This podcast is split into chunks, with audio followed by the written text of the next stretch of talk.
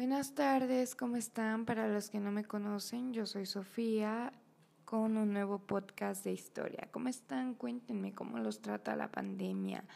A mí, pues más o menos, pero no nos quejamos. Ok, el tema de hoy va a ser la Primera Guerra Mundial, de 1914 a 1918. Fue el primer gran conflicto bélico que implicó a potencias de todo el mundo. Los combates tuvieron lugar sobre todo en Europa pero aún así participaron países de los cinco continentes como Estados Unidos, Australia, Brasil y China. ¿Cuáles fueron las causas de esta guerra? El imperialismo y el colonialismo. El imperialismo permitió que los europeos conquistaran y explotaran grandes extensiones del mundo. De no haber imperialismo, la guerra no se hubiera convertido en un conflicto global, la guerra hubiese sido un enfrentamiento entre los europeos con muchas guerras del siglo XVIII y siglo XIX. El sistema de alianzas entre potencias, establecido desde 1870 por el canciller Otto von Bismarck, para mantener el equilibrio entre las potencias europeas. Este sistema obligó a ofrecer mucho apoyo mutuo en caso de guerra y esto generó el rápido involucramiento de todas las potencias europeas. En la guerra, el involucramiento del imperio austrohúngaro en los países de la península balcánica, que tras la muerte del archiduque detonó un conflicto con Rusia y desencadenó el enfrentamiento entre la Triple Entente y la Triple Alianza. Ok, ¿Quién fue el archiduque? El archiduque Francisco Fernando de Austria en Sarajevo, el 28 de junio de 1914, declaró de guerra por parte del Imperio Austrohúngaro a Serbia y movilización Rusia contra el Imperio Austrohúngaro. Esto pasó porque mataron, bueno, asesinaron al archiduque. Seguimos. También entra el desarrollo tecnológico. En las décadas previas a la Primera Guerra Mundial, las potencias europeas aumentan su capacidad armamentista. Aunque no hubo un enfrentamiento militar, las potencias se preparaban para uno. Por esta razón, a las cuatro décadas previas de la Primera Guerra Mundial se le conoció como la paz armada. El cambio de política exterior en Alemania. Guillermo II ascendió al trono en 1888 y modificó la política exterior de Alemania, en lugar de mantener la política establecida que ya tenía el canciller Otto von Bismarck, de mantenerse al margen de los conflictos internacionales y evitar la búsqueda de colonias en Asia y África. El Kaiser Guillermo II mantuvo conflictos con Inglaterra y no renovó el pacto de agresión entre Rusia y Alemania, que abrió la posibilidad a una alianza entre Rusia, Francia e Inglaterra. La Guerra de Franco-Prusiana. De 1870 a 1871, conflicto en el que Francia perdió dos territorios, Alsacia y Lorena, y que generó desde entonces un conflicto entre Alemania y Francia. Aquí hablo sobre la paz armada, que fue de 1871 a 1914, que fue el año en el que comenzó la Primera Guerra Mundial. Era un periodo de supuestamente paz. Desde fin de guerra de Franco-Prusiana hasta inicio de la Gran Guerra. Se caracterizaba por formación de alianzas y carreras armamentistas. ¿Quién fue Otto von Bismarck? El canciller de Prusia, conocido como el canciller de hierro, quien logró la unificación de Alemania bajo el mando de Prusia. La unificación se logró debido a, a tres guerras. La guerra de los dos ducados, 1864, en la que se quitó a Dinamarca los territorios. La guerra de varios territorios al sur de Prusia que hasta ese momento estaban tan influenciadas Austria y la guerra franco-prusia en 1870, en la que le quitaron los territorios de Alsacia y Lorena a Francia y donde se declaró la fundación de Alemania y coronó a Guillermo I como primer canciller del imperio alemán. Otto von Bismarck fue el creador del sistema de alianzas para evitar que el naciente imperio fuera atacado por las potencias europeas que estaban a su alrededor, Francia, Rusia e Inglaterra. Se menciona la Triple Entente y la Triple Alianza.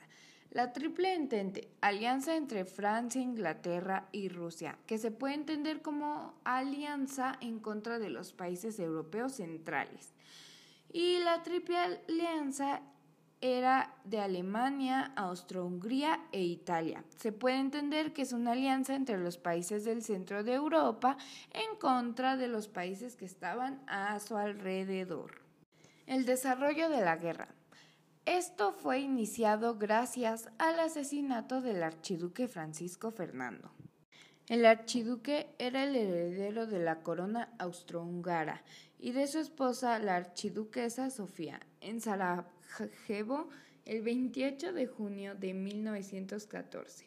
Esto dio inicio a las hostilidades que comenzaron en agosto de 1914, la Primera Guerra Mundial y continuaron en varios frentes durante los cuatro años siguientes. Pero de ello pasó guerras de las trincheras. Austro-Hungría le declara la guerra a Serbia. Rusia, aliada de Serbia, declara la guerra a Austro-Hungría. Alemania, al lado de Austro-Hungría, declara la guerra a Rusia. Francia, al lado de Rusia, declara la guerra a Alemania. Alemania declara la guerra a Francia e invade Bélgica para llegar a Francia. Inglaterra interviene en el conflicto porque tiene un acuerdo de apoyo al Bélgica en caso de invasión se crean una línea de trincheras en la frontera de Francia y Alemania. Esto está muy revuelto, ¿verdad? Yo tampoco entendí mucho, pero más adelante lo aclararemos. Trincheras es una de las características principales de la Primera Guerra Mundial. Antes de esta guerra no existían porque las guerras se libraban cuerpo a cuerpo. Pero debido a los grandes inventos del siglo XIX, que eran ametralladoras, armas de fuego, granadas, entre otros, el enfrentamiento entre los ejércitos se tuvo que realizar de lejos, teniendo como principal protección las trincheras, que era un agujero cavado en el suelo. La guerra de las trincheras se dio como origen dos consecuencias. Una, que se inventaran innumerables técnicas de guerra para forzar salidas de los soldados de las trincheras, por ejemplo, el lanzallamas, gases como el gas, el bombero por el cepilín, así como el desarrollo de artillería pesada como el tanque de guerra para proteger a los soldados. Y dos, una guerra con poca movilidad en la que la mayor letalidad provenía de las condiciones higiénicas de las trincheras. Guerra hubo un cambio de bando. En 1915 Italia firmó un tratado secreto con las potencias de Entente, llamado Tratado de Londres, en la que se comprometía a abandonar la Triple Alianza a cambio de territorios en la península balcánica. Abandono de la guerra. En 1917 se da la Revolución Rusia, en la que cambia su forma de gobierno de imperio a república socialista. Se nombra como Unión de Repúblicas Socialistas Soviéticas, la URSS, y abandona la guerra mundial. La guerra cobró dimensiones mundiales cuando potencias como el Imperio Otomano, Estados Unidos, Japón y China ingresaron a la guerra, pero sobre todo cuando las potencias europeas incorporaron soldados de sus colonias. Otro aspecto a destacar es que en esta guerra no se le conoció como la Primera Guerra Mundial hasta que inició la Segunda Guerra Mundial, antes fue conocida como la Gran Guerra. ¿Cómo terminó la Primera Guerra Mundial? Con el Tratado de Versalles de 1919.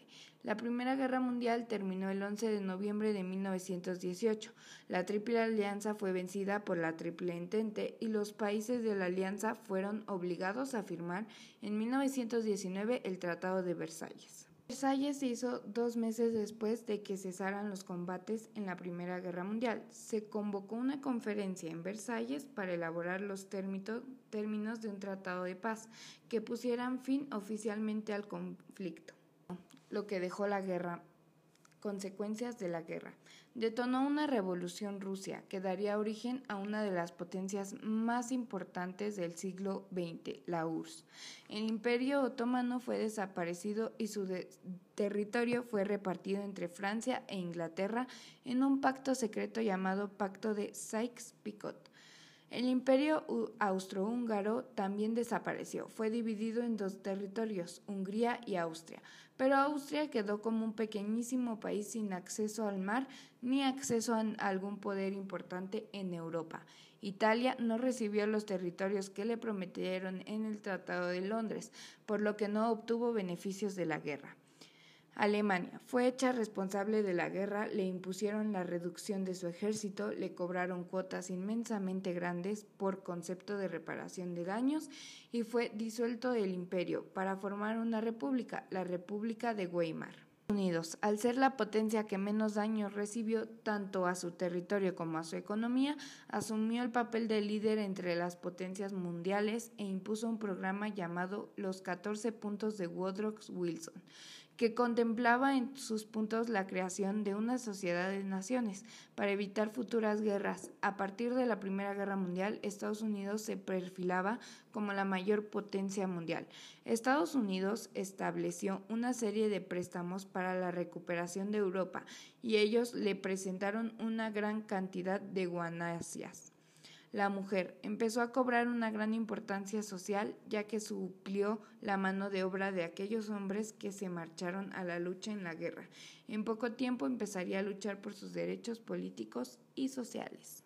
Y pues eso fue la Primera Guerra Mundial. Estuvo fuerte, ¿no? Bueno, espero les haya parecido un tema interesante, les haya gustado, se adentren a investigar un poco más. Eso es todo de mi parte y espero nos veamos o nos escuchemos en otro tema. Hasta luego.